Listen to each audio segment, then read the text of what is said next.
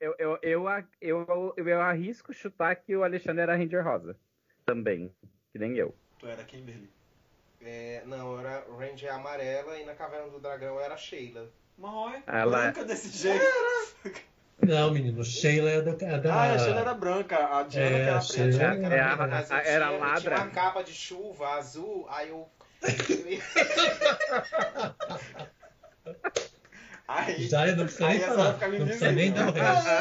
Mas assim, tipo. Eu, eu imagino não ele. precisa ele, nem contar o resto ele, da história. Você tinha uma capa ele, de chuva azul. Ele, ele, ele fugido dos coleguinhas que queriam bater ele na escola, assim, ah. se cobrindo e se, e se escorando naquela parede azul do colégio.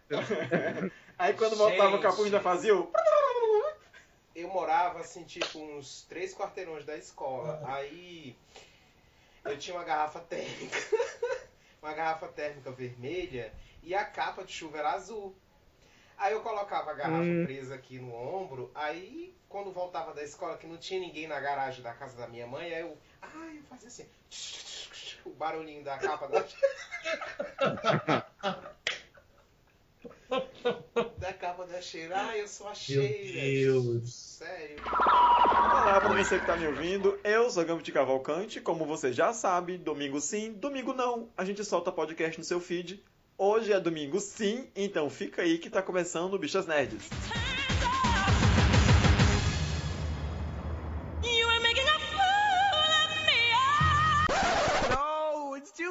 Como sempre, Seja muito bem-vindo, bem-vinda ou bem-vinde. O Bichas Nerds é esse podcast feito majoritariamente por homens gays que te mandam notificação a cada 15 dias. Isso se você tiver assinado nosso feed. A gente está nas principais plataformas de podcast e também nos sites que são nossos parceiros, o Tapioca Mecânica, o Só Mais Uma Coisa, o Super Amiches e o nosso próprio site, que é o bichasnerds.podbean.com. Se quiser contribuir com a nossa geração de conteúdo, é só seguir nossas redes sociais. A gente está no Twitter e no Instagram com o bichasnerds, onde você pode mandar comentários, críticas, sugestões de pauta e, claro, compartilhar os nossos episódios com seus amigos. A gente também está com a campanha de financiamento pelo padrim.com.br barra bichasnerds, pedindo humildemente sua ajuda para que a gente possa manter esse podcast no ar e continuar, como a gente tem feito nos últimos cinco anos, mandando mensagens de amor para toda a comunidade. Quem está comigo hoje é o Thomas Grotto. Hi! E o Drigo Menezes. Bom dia, boa tarde, boa noite. Como é que vocês estão, bonitas? Tudo bem? É, antes de vocês dizerem, porque eu já sei que vocês estão tudo bem, porque a gente está conversando aqui há quase uma hora, essa gravação maravilhosa, é, eu ia dizer que a água daqui é quente. A água de Fortaleza, do mar de Fortaleza é quente. Então, quando você está também tomando banho de sol e você entra no mar para se banhar, a água é morninha. E eu sei que no Rio é diferente porque eu vejo as atrizes da Globo dizendo que eu odeio gravar de manhã porque a água é muito fria. Gravar na praia, quando tem gravação na praia. É, é bem fria. Eu, quando fui a. Ano retrasado, quando eu fui a Recife, eu acabei indo a Maragogi e Carneiros, né, que Maragogi já é Alagoas. É totalmente diferente, é outra, é outra, outra história. Ipanema, por exemplo, que é a praia que eu mais tinha o hábito de ir, é mega gelada. Assim, eu adoro a água gelada e eu tô acostumado com tomar banho de mar gelado, né? Arraial do Cabo, que é também aqui no Rio de Janeiro, é mega gelado e eu gosto, mas a sensação de você estar numa água quentinha é muito boa também. Mas aí me lembra, tipo, piscina de clube pobre, que você fica uhum. Achando que tá na água quentinha e parece que é tudo mijo. Porque tá todo mundo ah, fazendo mas... xixi e aí esquenta a é. água. Mas, enfim, é. isso é uma lenda, isso é mentira. Mas xixi do peixe. É. Mas eu já tomei banho em Ipanema. Em de xixi? E as... Não. Quer dizer, o que é Golden Ipanema não. Hum. mas assim, é, é fresca a água, mas não é gelada. Não, é que tem, depende também. Tem épocas em que é mais quente, tem épocas que é um pouco mais gelado. Tem dia que, tem dia que eu entro que, tipo, parece que eu peguei aquela água do congelador e tá aqui na minha cabeça. Mas não é sempre que ela é assim, depende. Uhum. Não, quem já foi na praia da Joaquina sabe que é uma água gelada pra caralho. Tipo assim, é muito perto da Antártida pro padrão global, assim, sabe? E a água que. O que, que acontece? A, a, a corrente do sul bate na Joaquina e desvia. Então, se você for do outro lado da ilha, a água já é quentinha, mas aquela parte da ilha, Jesus. Eu não fui na Praia da Joaquina, não. Eu fui numa outra. Foi na Galheta, né, viado? Ah, essa daí. Obrigado. Aí no, Tava e na Praia do Mole, que, é, que, é- que a gente sabe. Estava tentando me lembrar qual era a praia que eu tinha ido. Bom, eu não sei como é que são as águas do- do- das praias do interior de São Paulo, mas quando eu estive na capital, a única vez na minha vida que fiz uma viagem que prestasse, quando eu fui para São Paulo para ver a cara da, da Madonna, eu fiquei no apartamento de um amigo meu que não tinha água quente e quando eu abri a torneira para lavar a louça do café que eu tomava, parecia que tinha agulhas entrando na minha mão. Porque a água que saía da torneira era gelada como a água que a gente tira do congelador aqui. É, é tipo isso. Era, era muito ruim. E assim a gente é acostumado aqui. Ninguém lava a louça à tarde, por exemplo, porque como bate sol na parede, no onde tem os encanamentos, se dá três, três e meia da tarde, quando se liga a torneira para lavar a louça, a água é quente, é aquela água que a gente chama de água da gripe. Porque você molha a mão com água quente e fica doente, pega um resfriado. Então, A gente Que também não isso, toma gente? banho Quem essa inventou hora. Da, da, da, onde, da onde tiraram isso, gente? Que, que, que isso, gente? Do é Chaves, news. você não lembra que Meu a Chiquinha Deus. ficou gripada porque molhou os pés? Qual foi o grupo de Bolsonaro que, falou isso? Tá, e, a Chiquinha ficou gripada porque molhou os pés. Daí se você lavar a mão na água quente, fica doente. Alguém confundiu É. alguma coisa. não sei. Molhou as extremidades. Não sei. Eu também sei que é lenda urbana, mas é uma, é uma história muito antiga aqui em Fortaleza. Minha mãe vivia dizendo isso quando eu era menino. Assim, "Ah, vai molhar os pés na água quente, porque dá gripe, porque tá quente do sol. Ai, gente, super bom da- lavar as coisas na água quente. Tipo, tem, um, tem uma panela engordurada, tu pega uma água quente, assim, melhor coisa Pois que é, mas, mas tem uma diferença que eu não sei qual é, que os mais antigos acham que a água quente do sol é diferente, dá doença. Se for uma água que você esquentou no, no forno, por exemplo, vou esquentar água no fogão e vou tomar banho de água quente do fogão. Tudo bem. Mas ai, tá, não pode abrir o chuveiro porque passou a tarde no sol, a água tá quente, você vai ficar doente. Aí não pode. Entendeu? Hum, eu não entendo. Não, mas tudo bem. Eu não entendo. É coisa dos antigos. E como eu sou Hum, antiga. deve, ter, deve ter uma corrente no WhatsApp sobre isso. É, de uma coisa de- de- da época da- dos índios, que era de sinal de fumaça. Mas enfim, Ah. é isso. Ah, Só uma pergunta pra vocês. Uma pergunta, sejam, sejam sinceros, assim, esqueçam que a nossa audiência é, praiana pode nos cancelar. Vocês gostam de tomar banho de mar? Eu gosto, adoro. eu gosto. Mas eu Eu tenho gosto, amigos eu que não gostam, se é isso que você quer dizer e tá com medo de dizer. Eu tenho amigos que não gostam. Eu tenho um amigo que não gosta de tomar banho de, de- de mar porque ele diz que fica sujo de areia. Eu disse, gente. e de- Não é areia. O, o meu problema não é areia. Eu não Ah. sei se eu tenho algum problema de pele. Parece que o sal queima o meu rosto. Mas é, o sal faz isso mesmo. É, Mas sei. não. Tem um pessoal que diz que Iemanjá não gosta muito de um e outra pessoa, então ela, ela dá um jeito de mandar a oferenda de volta, né?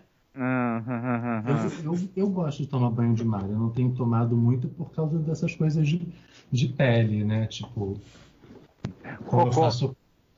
Tô brincando. Não, mas tem cocô na água, Como- na água encanada do rio, Tem. quem dirá na praia. Imagina, né? É mais fácil a, a água da praia ser mais limpa do que a da bica. Mas como volta e meia eu faço peeling e eu tô fazendo laser na barba, etc., eu evito É, pegar não pode. sol, né? Não pode tomar sol Então, e, a, e a água do mar é, mu- é muito agressiva mesmo, pra quem tá com a pele sensível. Então, assim, eu tô, acho que desde, sei lá, quando foi, acho- a última vez que eu fui à praia foi em 2018, quando eu fui para Recife. Dois Depois anos eu já? nunca mais. É, Nossa. Eu foi, gosto foi agosto de 2018. Eu, eu não vou muito à praia. É, é raro. Eu devo ir à praia três vezes por ano. Mas eu gosto de praia. Gosto de tomar banho. Não gosto muito quando tem muito vento, que, a, que o mar fica um pouco violento e eu não sei nadar, né? Não nasci sereia. Então eu tenho medo de morrer afogado. Mas eu gosto de tomar banho de mar. Eu gosto, a Alexandre adora a Ah, praia é? também. Acho muito gostoso. Ok. Mas tudo bem não gostar. Eu também, é, eu também gosto de tomar banho. Você não conseguiu o que você queria, não conseguiu a nossa aprovação. Pra não se sentir excluída, né? Não, eu também gosto de. É, eu também, eu adoro. Agora, falando em, tomar- falando em águas, eu tenho, eu não sei se eu, eu já falei pra vocês do Rio do Pará. Não. Não. Quando eu, quando eu tinha 15, eu fui pro Pará.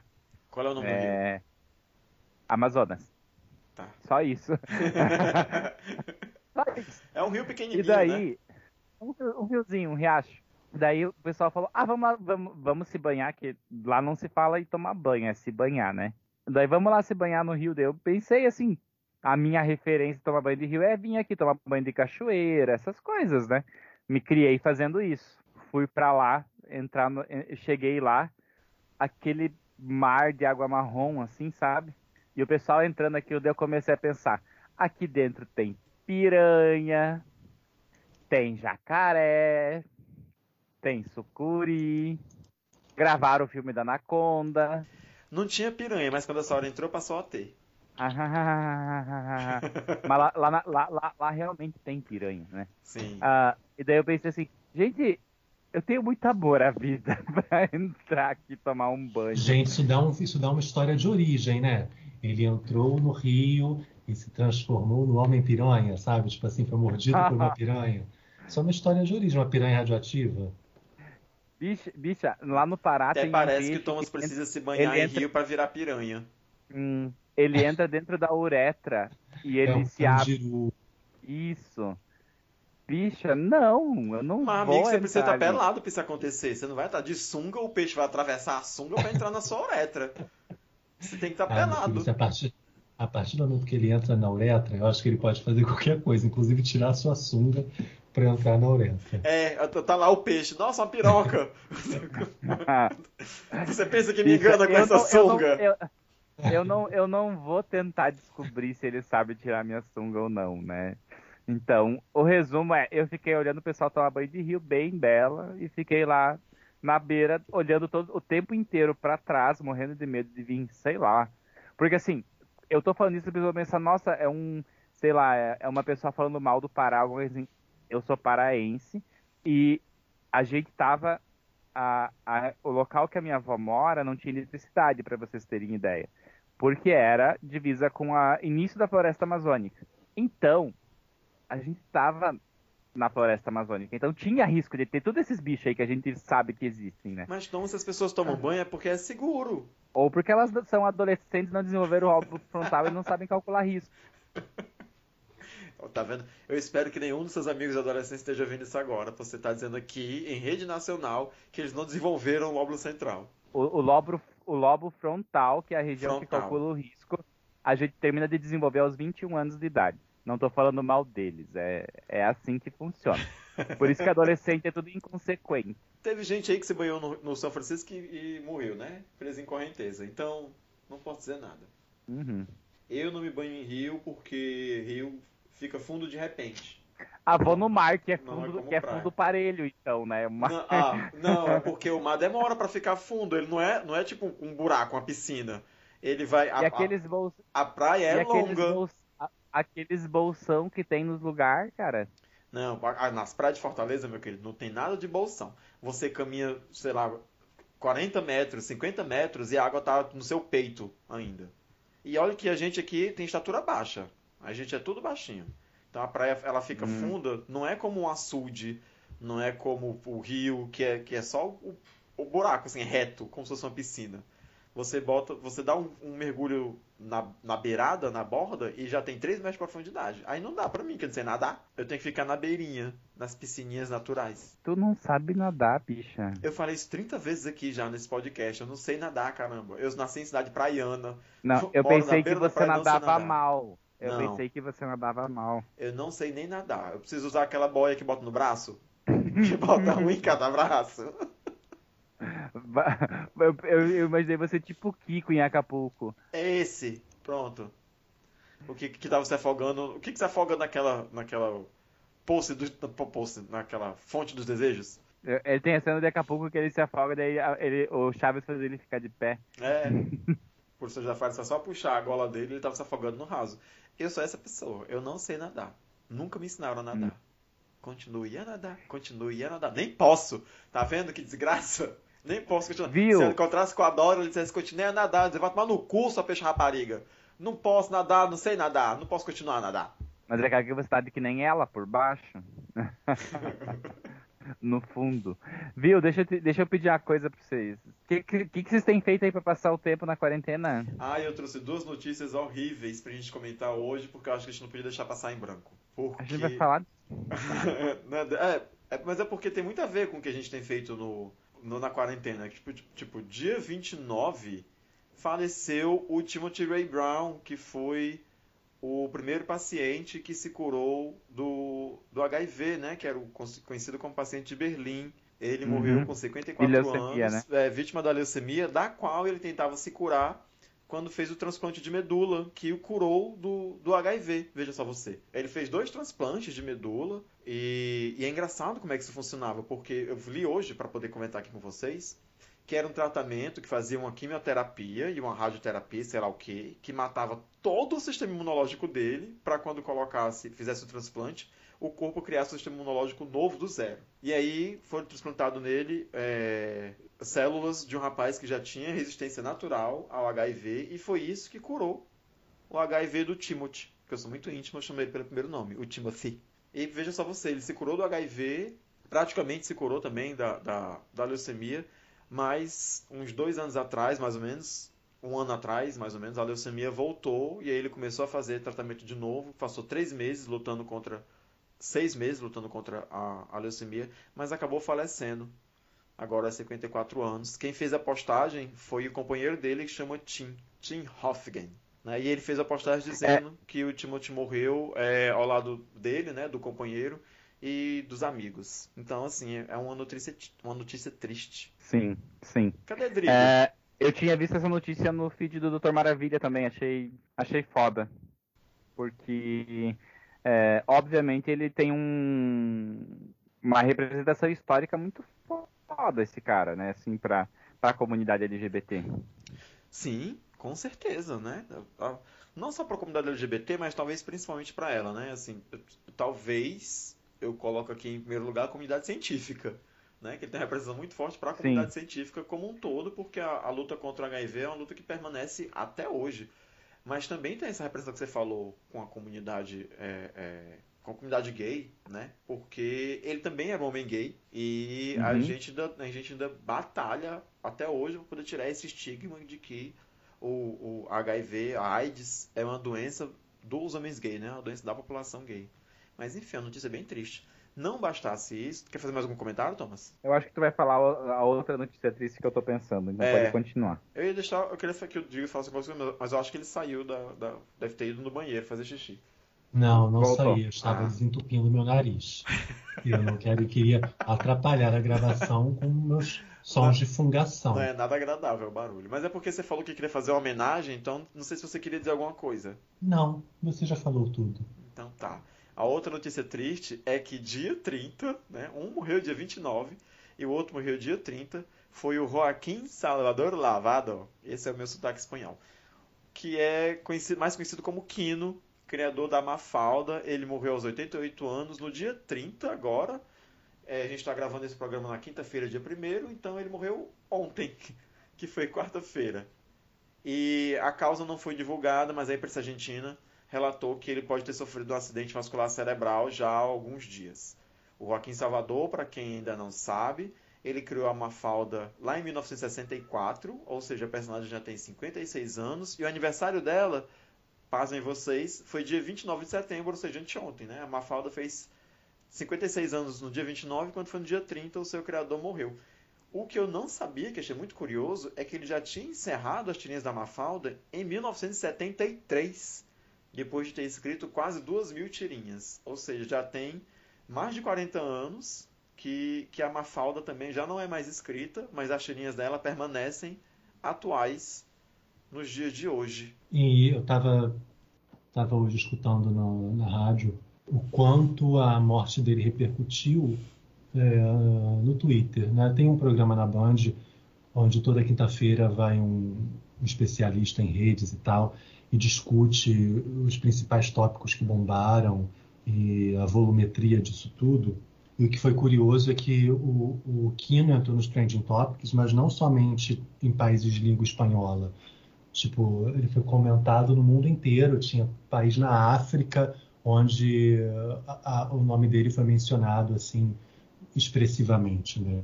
E é muito engraçado, né? Porque a gente tem essa noção de que é uma coisa muito regional e muito restrita aos países de língua espanhola, né? Mas é, hoje com a internet as coisas se, se, se, se alastram né, muito rápido, né? E, enfim. E a Argentina tem, não posso falar pela Argentina, né, mas Buenos Aires, assim, tem uma tem uma estátua né, da, da Mafalda num lugar turístico, no meio da, da, da Feira de São Telmo, no meio da rua tem um banco onde tem uma estatuazinha da Mafalda e as pessoas fazem filas e ficam, tipo, plantadas ali para tirar foto e tal. Mas Buenos Aires tem uma, uma tradição de, de quadrinhos muito grande, tem uma produção muito grande e tem muitas lojas de quadrinhos em Buenos Aires. Muitas lojas de quadrinhos. E assim, tem muita coisa nacional, você encontra muita coisa importada, você encontra quadrinho norte-americano, e assim, de uma maneira que, que no Rio de Janeiro não tem. Se bobear, eu acho que em Buenos Aires inteira deve ter mais lojas de quadrinhos do que tem no Brasil inteiro. É, é muito é muito legal viajar para lá e, e, e, ver isso e poder assim de todas as vezes que eu fui eu trouxe algum quadrinho de lá dessa última vez eu trouxe alguns que eu ainda não consegui ler na realidade eu li comecei a ler um deles é muito bacana se um dia vocês tiverem a oportunidade de fazer um passeio por Buenos Aires e, ir nessas comiquerias, nessas lojas, eu acho, eu acho muito legal. É, não, e é isso. Eu achei, fico triste de, de, de a gente ter perdido, né, uma pessoa desse tamanho, desse, dessa expressividade, e isso me fez pensar no, no, em como é que a gente lida, né, com 2020, né, com essas coisas assim, né, porque coletivamente está sendo um ano de merda. Então a gente tem que lidar com as perdas coletivas, com, com tudo de ruim que tem no plano geral e ainda no plano individual, né? É, é muito estranho. Mas aí, falando sobre perdas, e eu não sei se vocês querem falar mais alguma coisa sobre Kino, eu queria falar, continuar nessa eu Tava, eu estava falando com o microfone no mudo aqui. Ah, então vai, fala aí, microfone mudo. eu lembrei de uma música Telefone Mudo Não Pode Chamar, não sei se vocês já ouviram. Uh, música de bodegueiro. Ah, então, eu, eu já falei várias vezes aqui que eu fui uma, uma bicha interiorana que não teve acesso a quadrinhos a maior parte da vida, né? É, Sim, a história da escola quadrinho não é a... e tudo mais, todos conhecemos. Blá, blá, blá, blá, blá, blá, blá. Tá, mas o que que acontece? Mesmo na época do colégio agrícola, que não foi uma exceção para mim. Porque era uma coisa que tinha na biblioteca do colégio. Era uma coisa que tinha na minha. Na, no, que eu tive acesso desde muito cedo. E assim, eu. Eu moro em Santa Catarina com SC de, de fascismo, né? E aqui tem um, um, jornal chamado Diário Catarinense, que é um jornal do Grupo Globo e que está se posicionando já tem um tempo contra vários tópicos do governo atual, né? É, não estou falando isso como se eu estivesse fazendo favor para alguém, só estou constatando um fato, tá? E eles noticiaram a morte do Kino, e por incrível que pareça, uma das, uma das, um dos maiores níveis de resposta que estava tendo era que bom. É, pessoas dizendo, ah, lembrando que uma das, uma das um dos comentários que me deixou puto da cara foi uma pessoa falando, é lembrando, lembrando que comunista não vai pro céu, né? Porque se eu não me engano, na charge era alguma coisa dele no céu, alguma coisa assim. E daí eu pensei, puta merda. Eu fiquei. Eu, eu, eu nem sei explicar, mas eu fiquei muito bravo. Só, só isso que eu queria dizer, assim, tipo. Uh, o pessoal não consegue entender algo além do, da, da farca, a capacidade intelectual dele, sei lá, sabe? Assim, tipo. E, e gente é, comemorando a morte de alguém que, tipo, literalmente 90% das histórias deles falava assim, tipo, sobre a humanidade tentar ser melhor, sobre não perder a inocência da infância e tal. Tipo, cara, se, se, se alguém tá falando sobre isso, para você é um demérito que você, ou, né, precisa chamar a pessoa de algo que você entende como ruim, que na sua visão ser comunista é algo ruim, tipo, será que tu não tá apoiando a coisa errada, sabe? Eu fiquei. Amigo, a gente precisa chateado. voltar alguns meses no calendário e lembrar que teve gente comemorando morte de criança quando o neto do Lula faleceu. É. Ai, gente, a gente a gente está preso no, no, na sessão de é, é. comentários é... de um portal. A gente, Não, eu queria só falar tá assim. É. Na verdade, o mundo acabou em 2012, a gente está no purgatório. Exatamente, é, o mundo acabou em 2012 e a realidade foi substituída por, um grande sessão, por uma grande sessão de comentários de um portal. A gente, a gente tá na Caverna do Dragão, mas sem a parte da aventura. É. é. Pois é. Né? Sem, sem, a parte de termas mágicas. É, a gente não, é, eu só queria o manto da, da, da Sheila tem dias. É, a capa de é, um beijo, do Alexandre. É, um beijo para Alexandre. Agora, já que vocês falarem coisas mágicas, uhum. deixa eu tocar no Olha, eu tenho, eu tenho uma notícia que é boa, que eu considero não boa. Fala. Tá. Fala, a, gente não vai, a, gente não, a gente não vai deixar o Rodrigo falar isso? Não, pode falar. É porque eu é tenho medo de vocês me odiarem com isso, porque é a notícia boa que começa com a notícia ruim. Vocês lembram que essa semana, que, que foi tipo, nada mais do que uma terça-feira na vida das IAGs brasileiras. Essa semana, um uhum. casal de IAGs foi agredido num pet shop por uma senhora com a camisa escrita Fé. Não vi isso, não. Vocês não viram isso? Nossa. Um casal, um casal de rapazes estavam dentro de um pet shop e aí uma senhora na faixa dos seus 50 anos, 40 para 50 anos, com a camisa escrita fé, começou a agredir os rapazes. Assim, ela quase que dá neles porque, porque era homofóbica, né? Dizendo que, que, que não é certo, que eles vão pro inferno, que Deus não permite isso, mas ela não falou isso com essa calma, ela falou isso assim. É, é, banhada em ódio, assim, com os olhos pegando fogo mesmo, tirando facas. E o rapaz ficou filmando ela e, e, o rapaz muito calmo, dizendo: A senhora sabe que isso é crime? A senhora sabe que isso é crime? Se a senhora continuar se aproximando de mim, porque ela foi na cara do rapaz, na cara dele, gritou na cara dele que eu não teria tido. Esse, teria tido, eu acho ótimo. Mas eu não teria a, ah, ficado na complacência, na paciência, assim, na paz de espírito que o rapaz ficou enquanto eu via isso, porque, sério, mesmo que fosse mulher, eu ia perder minha razão, eu ia pra cadeia pela Lei Maria da Penha, mas eu tinha dado um burro na boca dela. Ela ia continuar me xingando, mas ia continuar xingando cuspindo sangue. Sério, de verdade. Ela foi uhum. na cara dele e gritou com ele na cara dele. Aí ele só disse assim: Senhora, se a senhora continuar se aproximando, eu vou chamar a polícia.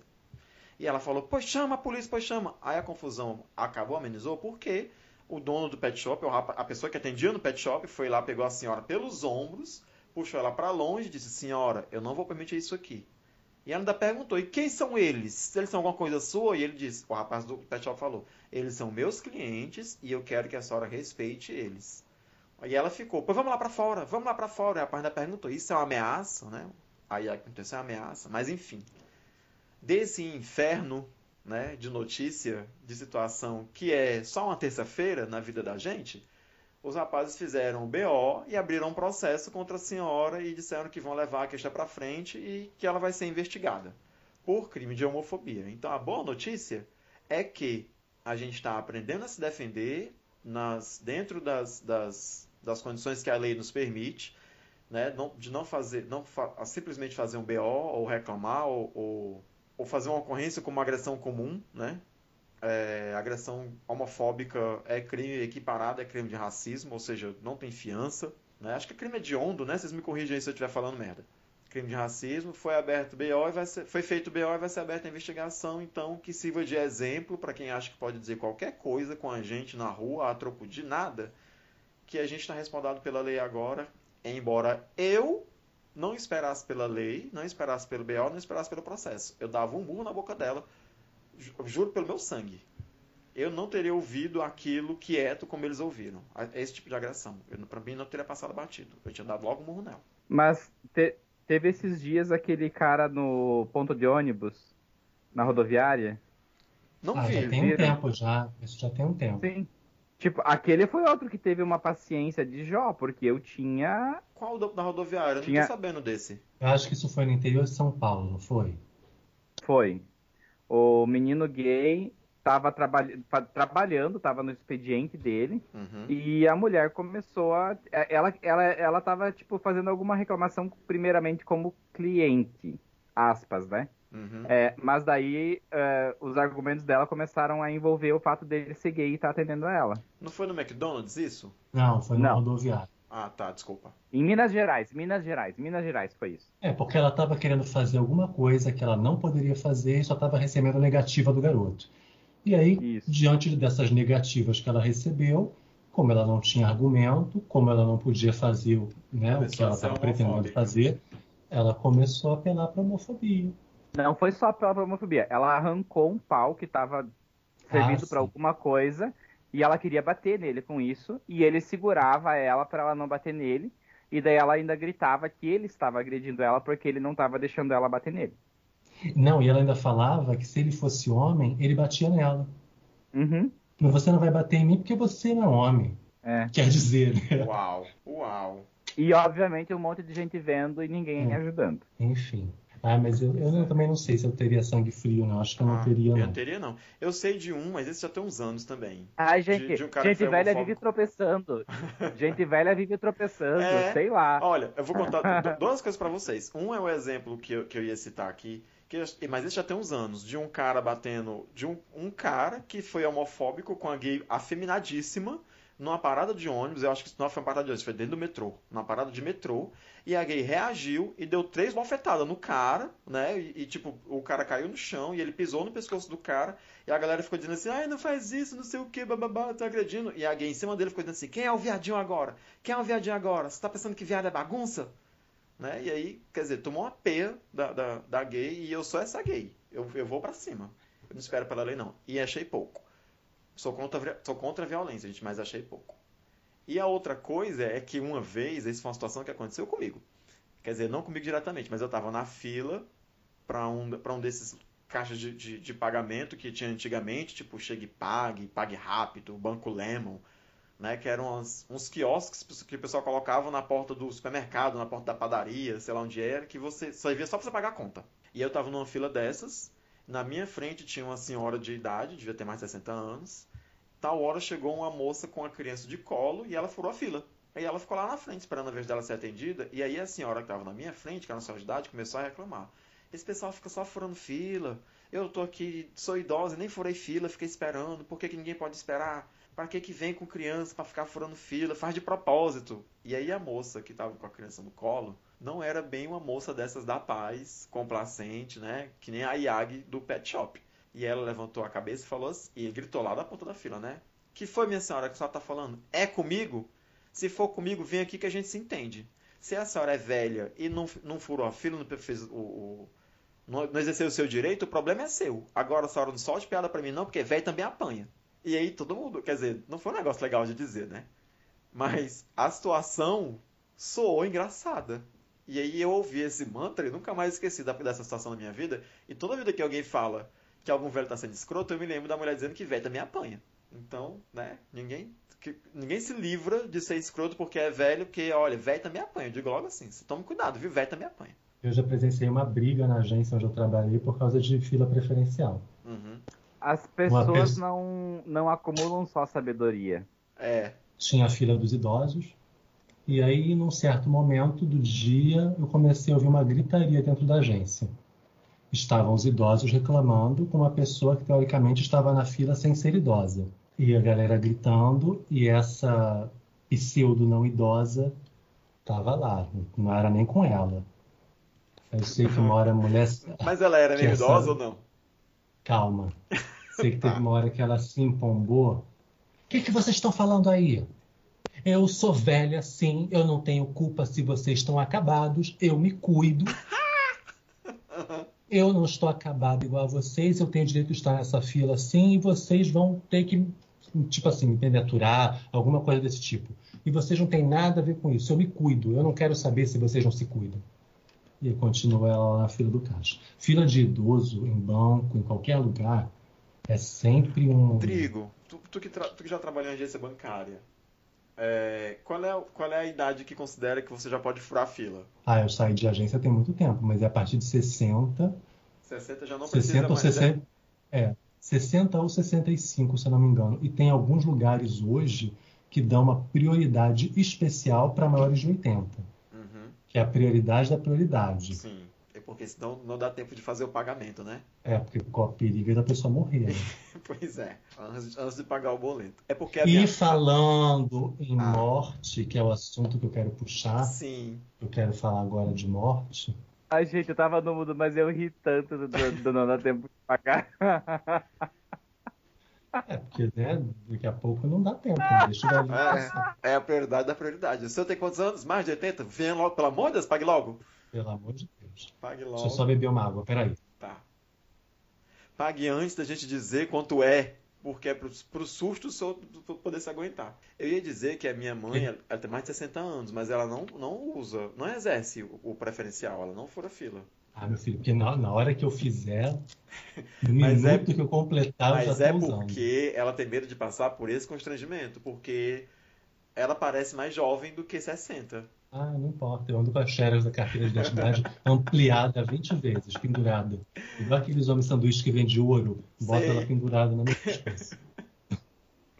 Mas enfim, falando de morte, não é, não é só sobre morte. Eu não sei nem como é que eu vou puxar esse assunto, mas enfim, eu estava pensando nisso hoje por conta de algo que aconteceu comigo. Não, eu não morri. Estou vivo, não é a minha morte. Mas enfim, eu perdi um familiar. Isso me colocou diante de algo que sempre acontece comigo e eu meio que não sei como lidar, porque não é a primeira vez que eu sonho e a morte acontece. Isso eu acho assim me incomoda. Tu tinha sonhado que ele morreu e ele morreu? Não, eu sonhei que ele tinha morrido. Eu, eu, várias vezes eu sonho com morte e as mortes acontecem. Não necessariamente as mortes das pessoas com quem eu sonhei. Mas não é a primeira, não é a segunda, nem a terceira vez. E eu ia perguntar para vocês se vocês têm coisas desse tipo. Se vocês Sim. passam por coisas desse tipo. Porque... Nunca, não sou mãe de Ná. Nunca tive assim acessos premonitórios ou sabe, sensações. Nunca tive. Por isso que eu não percebo quando você é assaltado, porque eu nem percebo que o ladrão vem. Em 2019 eu sonhei que uma pessoa morria no meu local de trabalho. Só que eu sonhei que a pessoa errada morria. Mas depois, quando a coisa aconteceu, eu entendi o contexto do meu sonho. Eu tive um suicídio na empresa ano retrasado. E, um determin... e bem antes, tipo, o suicídio foi em junho, e eu tive o sonho em março, ou antes de março. E aí eu contei para uma amiga minha, cara, sonhei que fulano morria. E aí eu fiquei, toda hora que fulano passava perto de mim, eu ficava, e agora, e agora, e agora, e agora, e agora, e agora, e agora. Não, como assim? Vai ter morte súbita? Eu sonhei que ele morria, ele vai morrer quando passar por mim. Não, eu, a, daquele, a partir daquele momento, fulano já estava morto para mim, eu só estava esperando a hora dele cair. Nossa. E eu, eu, é agora, é agora, esse homem vai morrer, esse homem vai morrer, esse homem vai morrer, ele vai morrer, e não acontecia nada dele morrer. Aí no dia que o colega morreu, primeiro a gente, que não ele, né, o outro colega, a gente soube que uma pessoa tinha morrido. E uh, tinha certeza então, que era ele? Não, até não, eu já sabia que não era ele. Até então era um ataque do coração e tal, papapá, papapá, papapá. E, uh, e aí começou a, a, se, a começar a acontecer as cenas do meu sonho a partir do momento que esse cara que eu sonhei lá atrás, que eu achava que ele tinha morrido, ele chamou todo mundo para dar notícia para esclarecer as circunstâncias da morte. Aí todas as pessoas que eu vi no meu sonho chorando, que eram as pessoas da equipe dele, e que por no meu sonho estarem chorando, eu já relacionei que era a morte dele, porque todas as pessoas da equipe dele que estavam à minha volta choravam. E por isso que eu achava que tinha sido ele. E aí eu, eu, comecei a entender o meu sonho quando as coisas na vida real começaram a se desenrolar. Ah, então peraí, você achou que alguém tinha morrido. No seu sonho alguém morreu e você pensou que era uma pessoa. Mas na verdade não foi essa pessoa que morreu no sonho. Não. Essa pessoa que, essa pessoa que eu achava que tinha morrido era a pessoa que me dava a notícia certa da morte da outra pessoa. Entendi. Mas porque eu vi todos os membros da equipe dele chorando muito. Uhum no meu sonho eu achei que era ele que tinha morrido. Tu é igual a Ray. Mas ele era, ele era só o mensageiro da, da notícia. Tu, tu, tem uma previsão de futuro pela metade recortada e aí entende do jeito que quer. Tudo errado. Não, nada porque sonho, de, sonho depende de interpretação. É tipo, é tipo às a vezes Raven. Não, às vezes você não tem todos os elementos para interpretar tudo direitinho. E aí essa noite eu sonhei de novo. Essa noite eu sonhei com morte, sonhei com algumas pessoas da minha família chorando Aí quando eu acordo de manhã e pego o WhatsApp, primeira coisa que eu vejo, fulano morreu. Menino, mas e essa assim, era muito premonitiva. Eu não tinha a menor noção, porque assim, fulano não estava doente, fulano passou mal e foi para o hospital. E a minha mãe, ela não quis me contar isso. Então hoje quando eu liguei para saber, a minha mãe me disse: "Ah, eu, eu soube que ele tinha passado mal, mas eu não quis te contar". Mas não adiantou nada, né? Porque o sonho me avisou. Aí eu queria saber se vocês têm isso, porque eu não, às vezes eu não sei lidar. Sim, eu tenho. Na real, é o seguinte, ai, eu, eu, eu, eu não gosto de falar muito assim com as pessoas que eu não conheço muito sobre isso, mas eu já sonhei uma vez que o meu irmão era atacado numa fazenda por um boi. E eu acordei com uma sensação de que aquilo estava acontecendo muito forte. Na época eu estava no colégio interno, Gambit. E eu fui correndo ligar para minha mãe e dizer, olha, sonhei com isso. Se o, o e eu sabia, e no sonho ele estava na fazenda de um amigo dele que existe, né? Ele disse, olha, se o Bruno quiser ir lá, não deixa, pois o acidente que aconteceu no meu sonho aconteceu de verdade. Uh, mas o meu irmão não estava lá no caso, né? Uh, uma vez eu sonhei. Mas como assim um acidente? Uma... Alguém foi perseguido por um boi? Aconteceu um estouro do, do gado na hora que estavam marcando, é, vacinando o boi, o gado. Ah. É, teve uma vez a que gente, eu sonhei... Porque aqui no Rio é bala perdida, né? Mais que no interior, o tipo de acidente. É boi muda, perdido. Né? É... boi perdido. Ah, que engraçado. Uh, outra vez eu sonhei, eu sonhei, eu sonhei que a minha Foi mãe engraçado sim, rio. que nem o do velho de 80 anos. Uma, uma, vez eu sei que minha mãe estava tomando banho de rio, caiu uma máquina de lavar no rio e ela, ela era eletrocutada. Daí eu fui lá e falei, ó, oh, mãe, sonhei com eletricidade, é, água e tal. Daí a minha mãe chamou um cara para olhar a máquina de lavar e a máquina tava com a fiação toda podre atrás. Da... E a minha mãe sempre lavou a roupa e depois jogou a água da máquina no chão para lavar tudo, sabe? Ah, e tipo, para dar merda era muito fácil, assim. E eu não tava em casa, não tava vendo que ela fazia isso e tal. Daí, atualmente, como eu frequento terreiro e tal, eu, eu tô entendendo um pouco melhor as minhas ligações com as linhas de esquerda e com o fato de que eu tenho muita proximidade com coisas relativas à morte, entende? Então, existem alguns trabalhos que algumas pessoas fazem em situações de morte, em espírito enquanto elas estão dormindo.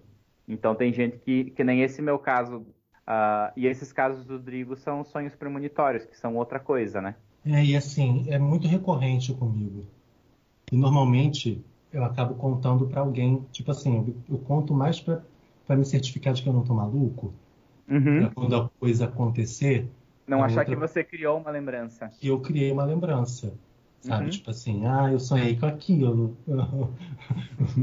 né? Tipo, eu é, tenho um diário de sonhos, mesmo. que eu anoto mas, mas, as gente, coisas quando eu acordo. Vocês, vocês têm toda essa, essa coisa de, de Márcia sensitiva, mas eu, eu não conseguiria nem que eu tivesse essa história, porque eu nem lembro dos meus sonhos. Vocês falam dos sonhos de vocês com a riqueza de detalhes, as pessoas que vocês viram, quem é estava lá chorando, quem que vocês conversaram. Eu, não, eu só sei que eu sonhei, porque quando a gente sonha, a gente acorda com a sensação de que teve um sonho. Às vezes, assim que eu acordo, eu lembro o que, que eu estava sonhando. Mas passou cinco minutos, gente, eu esqueço tudo. Não lembro nada do que eu sonho. É que assim, tem duas coisas. Eu tenho um diário de sonhos, porque eu anoto. É, quando eu tenho alguns sonhos muito loucos, eu anoto porque são coisas divertidas. Mas nem sempre eu anoto, mas às vezes eu anoto. Mas esse tipo de sonho é diferente. É, ele é muito rico para você esquecer. Não sei se o Drigo concorda comigo. Tipo, eu já sonhei coisas que eu não lembro porra nenhuma, mas esse tipo de sonho é diferente. É. É diferente. Sorte né? de vocês. Desde, desde, quando, desde quando o Marco morreu, que eu vivo pedindo pro Marco voltar no sonho meu pra me dizer o número da Mega Sena. Mas nunca aconteceu. Eu só sonhei com ele uma vez depois que ele morreu. Nossa, eu sonho com a minha avó direto. Inclusive, ela estava nesse sonho de hoje e ela era uma das pessoas que morria no sonho, né? Tipo, uhum. ela morria e a, e a, minha tia, irmã da minha mãe. Nesse meu sonho de hoje. E uh, é muito diferente, é, é, outra vibe, é outra pegada de sonho. Sim. Uhum. Para mim parece que é um sonho que ele é colorido, os outros normalmente não são, sabe? Ah, não, meus sonhos têm a produção, tem dinheiro. É sempre tudo colorido. Né? Não é a galera que faz o é, não é filme é o equipamento é bom, o pessoal, o elenco é bom. É, eu tenho sonhos muito loucos também. Eu sei que tem dia que eu acordo, às vezes eu sonho, mas eu também acho que isso é muito comum, né? Quando a consciência mistura a realidade. Eu li isso alguma vez que era ao teu redor. É, que é tipo uma, uma noção de perigo assim, pro cérebro te avisar que você tem algo tem acontecendo. Sonho, você tem o, o sonho do 911. O, o sonho, o sonho é. do clipe do 911 da Lady Gaga. Ah, é, eu tenho. Mas é tipo, não, mas é tipo assim, o meu, o meu despertador, por exemplo, ele toca músicas aleatórias na minha playlist. E aí, às vezes, tá tocando uma música e eu, tipo, no sonho, eu, eu tô sonhando que eu tô sendo perseguido ao som da música, de perseguição, não sei o quê. Quando eu abro o olho é porque eu tá tocando no meu despertador, então... Eu já fui em muito show assim. Já fui em muito show assim. eu lembro de uma vez, uma vez que, não sei Tipo, eu tava no show da Alcione, mas é porque tava tocando Alcione no rádio. Já foi muito show, assim, muito. Ah, eu, eu lembro também sonho... que eu já me acordei chorando porque tava tocando uma música triste. Também me lembro disso, que ah, era uma música triste. Eu, já tive... eu tive um sonho que, eu tava, que aconteceu com muito triste. Mas é só nessa pegada, assim. E eu só lembro por causa disso, mas coisas específicas que acontecem no sonho pra, a ponto de dizer que olha, tenho, eu sonhei tal coisa, contar uma historinha, eu não lembro. Eu, tenho, eu talvez lembre desse sonho que eu tive com o Max, porque eu contei ele muitas vezes. Que eu sonhei logo quando ele morreu. Um pouco, uma semana e pouco depois que ele tinha morrido, eu sonhei que a gente estava sentado numa mesa na casa da minha mãe, eu, ele e minha prima, e minha mãe estava na cozinha perambulando, e eu estava perguntando o que, que ele estava fazendo ali, porque ele tinha morrido e tinha enterrado ele. E ele só, ele só achava graça. Ele achava muita graça. Ele, eu falava, por que tá rindo? Eu, tu morreu, eu te enterrei. E ele dava risada. Ele, ele, ele, ria e dizia, mas eu tô bem. Eu tô bem. E, mas foi só isso. E é das poucas eu, coisas que eu me lembro de sonho. Você falou agora de música. Teve um dia que eu achei no, no Spotify uma playlist só de mariachi.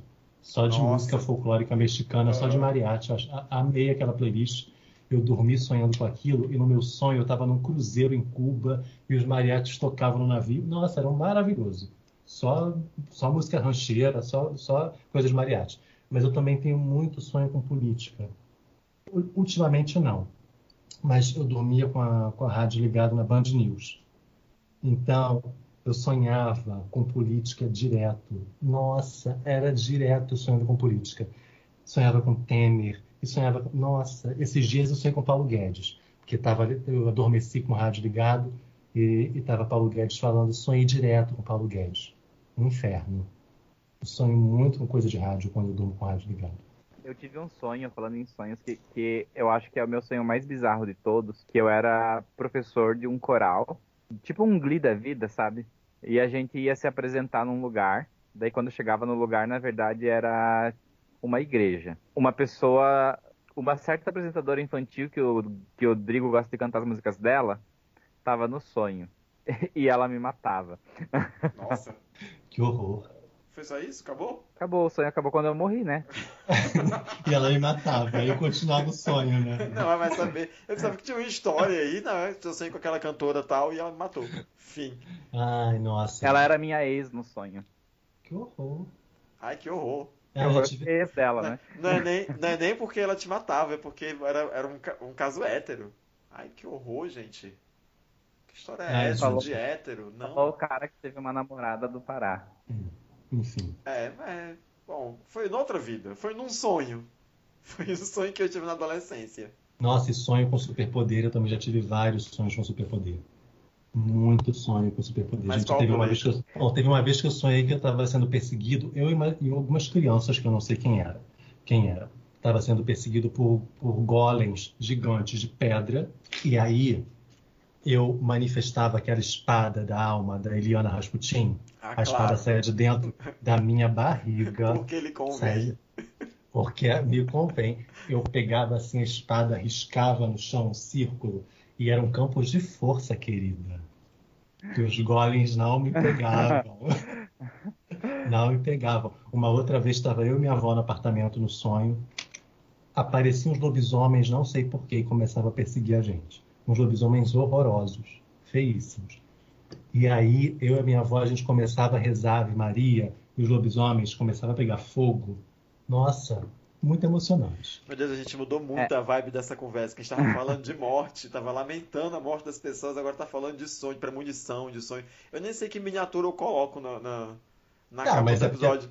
Eu, tava, eu só falei, eu só falei da morte porque eu tinha que falar do sonho, porque a Sim. morte estava ligada com o sonho. Eu tava jurando é. que ia colocar na capa o ossudo. É o ossudo? Aquele do As Aventuras de Sim, puro Billy Mandy, o puro osso. Mas agora eu vou colocar a massa sensitiva. É, é. Pergunta: tem um sonho que ele tem uma explicação freudiana. Que muita gente que eu já conversei tinha ele ou teve ele. Vocês já sonharam que vocês conseguem voar? E depois, e depois vocês não conseguem mais? Meu sonho, sonhar que eu estou voando, é a maioria dos meus sonhos da vida inteira. Voando, tem... voando pelado, voando sem, sem bater os braços, voando igual super-homem, voando como se estivesse nadando, batendo as pernas. Eu faço várias modalidades de voo desde pequeno. E você já teve o sonho que você não consegue mais voar? Já, que tipo, ficava tentando, e eu, no sonho eu sei que eu tenho esse poder, que eu consigo voar, mas não sei por qual motivo eu não estava conseguindo. Assim é, eu já tive. Tem uma explicação, acho que é freudiana, que se não me engano, do livro dos sonhos para esse sonho, ou é uma explicação do livro do Bidu, sei lá. Eu vi ela uma vez que diz que quando você sonha que você consegue voar e depois você não consegue mais, é porque é uma metáfora do teu cérebro para entrar na vida adulta. Daí você tinha a liberdade da infância, que você podia fazer o que você quisesse, e daí você não consegue mais fazer isso, entende? O, bom, se... o bom é que são duas correntes de pensamento que são assim, uau, né? Tipo, uma é freudiana e a outra é do Bidu. Né? Que, eu tipo, não me lembro. É, qual... meio, que, é meio é. que um anula completamente a outra, né? Porque o, Freud Mas... estudou anos para ser psiquiatra, o Mas... outro faz signos. Deixa Mas eu perguntar uma coisa. Que era, que era freudiana a explicação, se eu não estou enganado. Mas se eu, mas tudo bem. Mas isso a pessoa, o que eu quero dizer é, eu continuo tendo sonhos que eu estou voando. Uhum. E às vezes eu tenho sonhos que eu não consigo voar. Mas os sonhos que, que a minha possibilidade de voar nos sonhos, ela nunca acabou. Volta e meia eu estou voando. O nome disso o que é isso significa? de Peter Pan. Sim. Gente, e assim, é direto, eu vou, é muito gostoso. Não uhum. quando eu tô pelado. Quando eu tô pelado é aflitivo. Porque eu não entendo porque eu tô voando pelado e eu fico nervoso. Eu nunca sonhei voando, assim, mas eu tenho um dos sonhos clássicos que, que eu lembro que eu já tive bastante. Não sei qual foi a última vez que tive, foi de que você tá tentando fugir, que você tá tentando correr para fugir e as pernas ficam pesadas como se você estivesse correndo dentro de lama, dentro de, de, de alguma água espessa, que você não consegue levantar os pés. Uhum. Esse sonho eu, eu, já, eu, já, tive muitas vezes. É, isso, isso, isso é ansiedade, né? Isso é teu cérebro falando que você está passando por um momento de ansiedade. Ah, então viva ansioso. É tipo aquele so... também, também tem aquele sonho de que você não consegue gritar. Ah, isso é horrível, hein? Não, esse eu não tive, nunca tive. De não é. conseguir gritar. E, ah, e falando em sonho, tem uma coisa que é pior do que tudo isso, que é a paralisia do sono. Vocês já tiveram? Ah, sim, já, eu já tive, tive uma vez. Ah, eu tive uma vez, eu tive uma vez de que tinha um cara e eu não, eu não tá, na verdade não era um sonho, desculpa, né? Eu tive uma paralisia do sono e tinha uma pessoa no pé da minha cama. Uhum. E, e, a minha cabeça processava que tinha entrado um assaltante aqui em casa. E quando tu tem filho, ah, algumas coisas mudam, né? Então, e daí, recente, né? sim. Uh, e daí eu, eu queria levantar e fazer alguma coisa porque eu tinha medo que ele fosse fazer mal para minha família e eu não me mexia, uhum. sabe? Ah, ai, é horrível. Eu já tive isso, mas também tem muitos anos. Eu lembro que foi na casa da minha mãe, quando eu dormia no meio da sala de rede, porque que é muito comum que a gente durma de rede. Eu meio que acordei, no meu, a sensação era essa, né? Que eu tinha acordado no meio da noite e tinha alguém do corredor da, da casa olhando para mim, mas era uma figura assim muito demoníaca, né? Algo que eu tinha muito medo. E aí eu tentava é, levantar, sentar na rede para poder correr, para sair dali, mas não conseguia. Aí tá a hora, pá, acordei. E a, ah, não era ninguém. Eu vou contar uma outra premonição que eu tive. Porque foi a primeira que eu me lembro. Meu avô ele faleceu. Tá, tem morte de novo, tá? Tá. Meu avô ele faleceu em 86, o pai da minha mãe. E depois que ele faleceu, eu sonhei com a missa de sétimo dia dele, alguns dias antes da missa acontecer. E aí eu contei para minha mãe, para minha avó que eu tinha tido um sonho, né? E contei o sonho. E aí eu chego na igreja, tudo era igual ao meu sonho. Era a mesma igreja, era o mesmo padre. É, a minha família, tipo assim, eu, eu, nunca frequentei igreja, tá? Tipo assim, não era uma igreja que a minha família frequentava, por exemplo, e eu poderia ter sonhado com aquilo porque eu já conhecia a igreja. Não, minha família não é religiosa a esse ponto e eu nunca frequentei igreja quando era criança. Então, quando eu cheguei na igreja, era tudo igual. Eu, inclusive, assisti a missa sentado no colo de alguém e eu lembro que no sonho eu via a missa através das cabeças das pessoas, dos adultos, né? Eu enxergava a cena com a cabeça dos adultos na, na frente, tapando a maior parte da cena. E na igreja esse dia tinha muito cupim. Sabe aqueles cupins de voadores? A igreja estava cheia de cupim, cheia de cupim, cheia de cupim. Aí corta para uns 10, 11 anos depois, todo mundo, né? Essa história eu contei para elas, né? Quando, enfim, quando aconteceu. Aí, tipo, uns 10 anos depois, a gente já não morava mais no mesmo lugar, a gente já estava dormindo. Foi logo depois da separação dos meus pais que eu passei a morar na casa da minha avó. Né? Eu, minha mãe e minha avó, a gente morava no mesmo apartamento. A gente dormindo, a casa foi invadida por cupins voadores. Assim, cupim como nunca vi na minha vida. Eu acho, depois de um tempo a gente entendeu que devia ter algum ninho de cupim dentro do apartamento. Ou no, no portal, ou enfim, em algum lugar tinha um ninho de cupim. Uhum. Porque eles não estavam vindo de fora, eles na verdade estavam dentro e querendo sair. Era uma noite quente e a gente não conseguiu dormir porque, tipo assim, sabe, foi a ponto da gente colocar a coberta em cima da gente, porque era, era cupim demais e ninguém, ninguém se atentou de abrir a janela para eles voarem, porque a gente não estava entendendo o que estava acontecendo. Mas do mesmo jeito que, que, que começou, terminou. E quando a gente acendeu a luz, tipo assim, era cupim, era asa de cupim, era resto de cupim no chão, um, um inferno. Curiosamente, no mês de setembro, que é o mês que meu avô faz aniversário de morto. É, Nossa, eu... muito poltergeist é... vocês. Uma é. pergunta, Drigo, para você, bem, bem besta. É... Como você costuma se sentir quando vai em cemitério? Normal. Na realidade, quando eu vou em cemitério, não, assim, não, não que eu sempre vá com a minha família, a gente não tem o hábito de ir a cemitério, mas é porque os enterros da minha família são muito engraçados, então a gente ri muito. Por exemplo, tem um tio meu que sempre faz a mesma piada, porque os nossos enterros são sempre no mesmo cemitério, né? Tem um jazigo da família e tal. Aí fica meu tio, nossa, esses gatos estão gordos. O que, que, será que eles comem? É sempre a mesma piada. Uhum. Aí no cemitério tem, tem algumas mangueiras. Aí ele fica, nossa, que manga bonita. Você teria uhum. coragem de comer uma manga daqui, fulano? É sempre a mesma coisa. Minha, minha piada idiota do cemitério é. é Mas você assim. sente alguma coisa estranha quando você está no cemitério? Ou a, a vida que tá, tá só aqui? É um lugar. Pra mim é, é só, assim, pra mim é só um lugar. Tem uma. algumas coisas que se falam de, de, de linhas de mediunidade, né?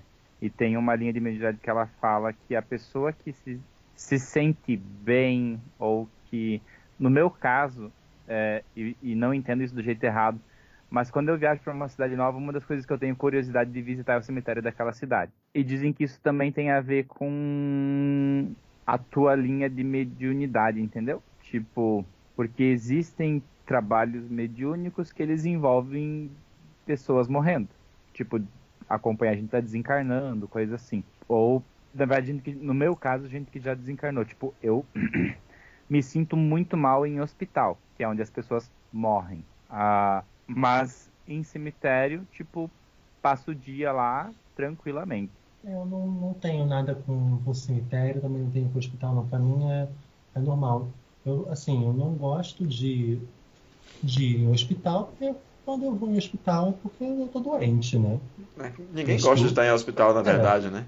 O incômodo que eu sinto é, é isso, tipo, de ficar às vezes esperando a consulta que, né, que demora. Não, não, eu falo em hospital, tipo, não como você como paciente, né? Pra visitar eu falo, alguém. tipo, e visitar alguém. Eu trabalhei numa escola que tinha curso de enfermagem, então a gente tinha que ir no hospital semanalmente, sabe? E para mim era é. sempre uma coisa bem pesada. Eu acho que eu só fui visitar uma pessoa no hospital. Nem meu pai eu visitei, que eu era muito novo. Não, mas não tive desconforto, não. Não tenho. Nem cemitério também não tenho. Pra mim é tranquilo. Cemitério tem até uns que eu acho bonitos e que eu gostaria de visitar. Não, é isso que eu falo. Eu gosto de cemitério, eu não gosto de hospital. É isso que eu tô falando, só isso. Uhum. É, bom, não vou nem dizer que pra mim tá tudo de boas, porque eu não sou sensitiva, né? Que nem vocês. então, eu não sinto nada. Não tô sentindo nada. É. Ah, eu lembro dessa piada na rádio também. ai, ai, ai, quinta série. É, desculpe. Meu humor muito sofisticado. Vai peidar aqui pra fazer uma piada agora. É. E falando de coisas que não. que, que a, a, a, gente tava falando de coisa sombria, eu queria dar uma dica. Por isso que eu fiz uma pergunta lá no começo da conversa e não colou. Agora eu vou, eu vou dar um jeito de enfiar. Gente, eu comecei a jogar um jogo e eu quero muito recomendar ele para quem quem estiver querendo um jogo assim divertido e ao mesmo tempo estressante. É, o nome do jogo é Darkest Dungeon. É, você é um cara que herda uma vila, uma vila e nessa vila tem o, uh, o bar barra bordel da cidade, tem a, a capela, etc. E daí as pessoas elas vêm para a vila tipo atendendo um chamado seu para elas fazerem missões. Só que a mecânica do jogo ela é muito mais sobre você administrar o estresse das pessoas durante as missões do que sobre as pessoas ficarem fortes. Hum. Porque uhum. quando as pessoas entram em determinados níveis de estresse, daí ou você manda elas pro bordel, ou você manda elas pra capela, é, ou pro sanatório para elas tratarem o estresse dela. Esse é, um... aquele que as pessoas pegam doença venérea? Sim, sim. Ah, tá. Doenças como um todo, não só venérea, né? Gente, o jogo é muito divertido. É isso que eu queria falar. Tipo, é um jogo assim. Daí tu vai lá, tipo, tu treina um herói pra. Eu ontem tava jogando, meu herói chegou no, no, no nível 5, que era meu herói com o nível mais forte. Daí fui fazer uma fase com ele pensei, vou por esse, que é o mais forte, né? O filho da puta morreu. E daí, agora eu tô sem meu herói mais forte para fazer esse jogo. É, daí eu descobri que até uma categoria de jogo que eu nunca tinha jogado, que é Dungeon, né? Mas muito legal, assim, para quem quiser um joguinho assim pra. que é simples, não tem que ficar fazendo meia lua XY para poder dar um comando, né? É só ir clicando. Mas o jogo ele é bem divertido, Darkest Dungeon, fica a dica aí. E tá baratinho na Steam, acho que é tipo 12 reais, 19 reais, uma coisa assim. Para quem tem console, fica a dica. Eu vou aproveitar não, não, também. Não é console, é, é na PC? Steam, dá pra jogar. É, eu acho que tem para console também, mas na Steam é para é pra PC, né? Tá. E, e é, fica normalmente os jogos na Steam são bem mais baratos do que a versão dos consoles. Eu sou muito noob. Vamos aproveitar que a gente está nessa nessa linha de, de indicações. Eu assisti por último agora, que eu terminei de ver com o Alexandre agora há pouco, um seriado da Netflix chamado hashtag BlackAF. E eu não sei onde é que eu tava na minha vida, que eu não tinha assistido esse seriado ainda, porque eu me caguei de rir. Eu não sei se vocês não conhecem. Não é com a menina do Blackish? É, acho que é, porque a série, esse Black AF, ele conta, ela conta a história de um cara, que, mas é uma história fake, obviamente, né? De, um, de uma família de negros cujo pai ficou rico vendendo seriados para Netflix. E os seriados que ele escreveu, era, era todos terminavam com ish. Era Blackish e sei lá o que, Families, era tudo... Todos os seriados terminavam com ish. Todos os seriados que ele escreveu terminavam com ish. Eram sempre seriados sobre pessoas negras.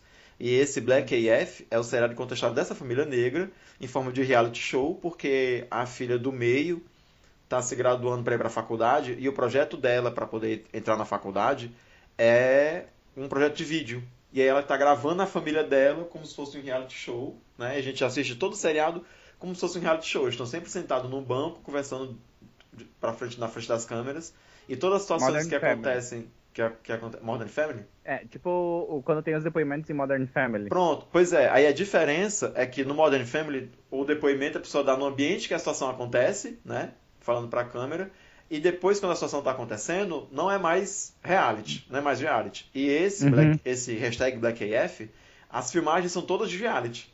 Mesmo quando uhum. eles não estão falando para a câmera, quando eles estão vivendo normal a vida, você vê uma pessoa lá em pé segurando a câmera na cara deles, entendeu?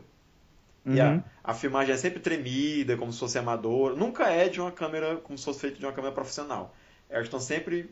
É, é, ele simula real um, um reality show. É como se fosse um reality show, mas a gente sabe que é que a gente atuando, entendeu? Não é tipo uhum. tipo o Ozzy Osbourne. Mas é, é como se fosse. Sim. Como se fosse as Kardashians. Sim. E é... eu tenho mais.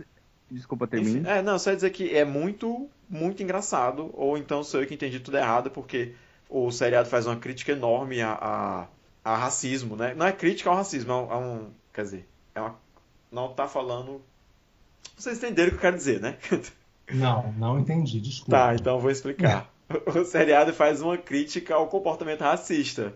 Então estão sempre é, reforçando de maneira, de maneira caricaturizada né, aspectos que são racistas. Aí eles, como são uma família, uma família de negros, aí eles têm um empregado que é branco. Aí o cara trata o empregado branco com, com, como se fosse racismo reverso, uhum. entendeu? E, e, tem horas que eles, que eles dão explicações. Todo episódio tem um, um, trechinho, né, que acontece uma situação e alguém da família dá uma explicação de, de 4, 5 minutos sobre uma situação da época da escravidão que levou a, a situação de hoje ser desse jeito, né? Tipo, aí eles falam por que, que pais negros são mais criticados do que pais brancos, por que, que mulheres negras têm que se esforçar mais para vencer na vida do que mulheres brancas, por que adolescentes negras não podem ter comportamentos que para adolescentes brancas são, são comportamentos mais comuns, como dançar é, balançando a bunda, por exemplo, né? Porque as, as, mulheres, as adolescentes brancas vão, não vão ser tão sexualizadas quanto as garotas negras, entendeu? Então tem muito. Uhum. O seriado tem esse. Todo episódio tem esse trechinho que é sério, né? Que fala sobre movimentos reais, sobre acontecimentos reais, sobre comportamentos reais da sociedade. E o resto do seriado é toda essa caricatura de, de, de racismo, porque eles são a família rica, bem sucedida. Então eles estão sempre por cima da, da carne seca. Gastam muito dinheiro, são extravagantes, sabe? Gastam com, com o que a gente entende que é futilidade, mas como eles são negros, tudo isso é mais complicado para eles. Enfim, a série é bacana e é, e é muito engraçada. Eu adorei. Hashtag BlackAF. É, eu, eu também tenho duas dicas de série, uma da Amazon e uma. Desculpa. Desculpa, duas dicas da Amazon. Uma delas é também, eu não sei embaixo de que pedra que eu tava, que eu não assisti até hoje. Ainda não terminei de ver. Posso me arrepender de estar tá dando a dica aqui, porque de repente fique uma bosta. Alô, Game of Thrones. Mas eu tô assistindo é, The Man in the High Castle. O Homem no Castelo Alto. Já ouviram falar? Já, você tá gostando? Estou, bastante. Uh, é, um, é uma série que se passa no, nos Estados Unidos nazista, onde a Alemanha venceu a guerra e Hitler tá, continua firme e forte lá na Alemanha. E os Estados Unidos é uma, um país que está ele é administrado basicamente pelos nazistas e pelos japoneses que venceram a guerra. Então, só que chegam, existem alguns filmes que chegam nesse mundo mostrando o nosso mundo onde os, os nazistas perderam a guerra. E esses filmes eles inspiram a resistência que se o Hitler foi derrotado no nosso mundo, ele pode ser derrotado no mundo deles também. Eu nunca vi, mas eu vi uma indicação no, no canal do YouTube do Omelete. Mas já, mas já faz um tempo também. E a série é muito bem produzida. É, não se apeguem demais aos personagens que vocês gostam, é, mas a série é muito bem produzida. Repete o nome? O Homem no Castelo Alto, The Man in the High Castle. Ok. São, vou, vou são cinco fila. temporadas. Cinco temporadas, cada episódio tem 50 minutos Uau. e tem acho que 10 episódios por temporada. Ah, eu vou tirar assim. da minha fila. 50 mas, episódios de uma hora. Mas realmente é muito bom. Outra dica também da, da Amazon, que daí é algo que dá para você assistir só uma temporada se você quiser. É, a Amazon comprou, agora tem pouco tempo, as duas temporadas e pelo que eu vi as próximas já vão ser produzidas por eles, que é Tell Me a Story, me conta uma história. Eu assisti só a primeira, por enquanto, a primeira temporada, mas basicamente eles pegam os contos dos irmãos Green e eles fazem analogias com tem uma história que cada personagem meio que faz analogia a uma história dos irmãos Green. Um exemplo bem simples, que é o que começa a história, então não é um spoiler. Tem três caras que decidem assaltar um banco usando máscaras de porcos. Uhum. E um deles mora num trailer, outro mora numa casa mediana e o outro é, mora num casarão. Uhum. Então eles são os três porquinhos. E daí eles acabam matando uma pessoa e o marido dessa pessoa que morre começa a perseguir eles e ele é o lobo mau. Uhum. É, tem a personagem principal que vai morar na casa da, do, da avó dela, junto com o pai, e a avó dela dá para ela uma capa de chuva vermelha para ela ir pro colégio em Nova York. Uh, tem dois irmãos que eles precisam. Ela é a eles... Branca de Neve. Ah, o Chapeuzinho Vermelho. Jura? ah, eu pensei, ai, ah, e, tem, e tem dois irmãos que eles é, acabam se envolvendo numa situação que eles fogem numa floresta. Só que todas as histórias, na real, elas estão interligadas, sabe? E o legal é que quando termina a temporada, termina a história, não fica um cliffhanger para a próxima temporada, alguma coisa assim. Uhum. É, cada temporada, a, eu sei que a segunda temporada ela se baseia nos, nos contos de princesas, mas eu não vi ainda. Então, é uma série que ela não é tão longa, os episódios acho que tem tipo 30 minutos, 40 minutos, uma coisa assim, e são só 10 episódios. Ah, esse Aí já é mais assistível. Né? É, esse eu já coloco na minha lista, porque 50 episódios, Isso. 50 minutos, amigo, dá mais não. e assim, o, a primeira eu não assisti a segunda, pode ser que a segunda seja uma bosta radioativa, assim, mas a primeira temporada é muito interessante. Mais uma dica aí. E, e uma, uma dica super rápida para quem quiser assistir o negócio para desligar o cérebro a Netflix está com um reality show que já tem três, tempor... três versões, a alemã, a espanhola e a americana, que é Sing On. que é um reality show de karaokê. Você E é- recomendou esse, esse negócio na- no último episódio. É, Só, só que, só que agora saiu a temporada americana que o apresentador é o Titus, do Unbreakable Kim Schmidt. E é muito melhor que as outras temporadas, porque o Titus é muito engraçado. Tá bom. Drigo, suas recomendações pra gente encerrar o episódio? Ai, gente, eu não tenho assistido nada de diferente. Eu comecei a ver a, a última temporada de Modern Family, que eu guardei ela para ver em algum momento que eu não tivesse nada para ver, e estou usando. Mas o que eu queria recomendar para as pessoas é para elas usarem o LinkedIn. Incluírem na vida delas, como se elas não tivessem já de saco cheio disso, mais uma rede social. Mas o LinkedIn é pra procurar emprego? Não. Tá. LinkedIn não é para procurar emprego. LinkedIn é uma rede social profissional que você coloca ali as suas informações de, de experiências profissionais, de cursos que você fez, habilidades que você tem. Você vai, ah, você vai adicionando pessoas que no LinkedIn não são amigos, são conexões, né?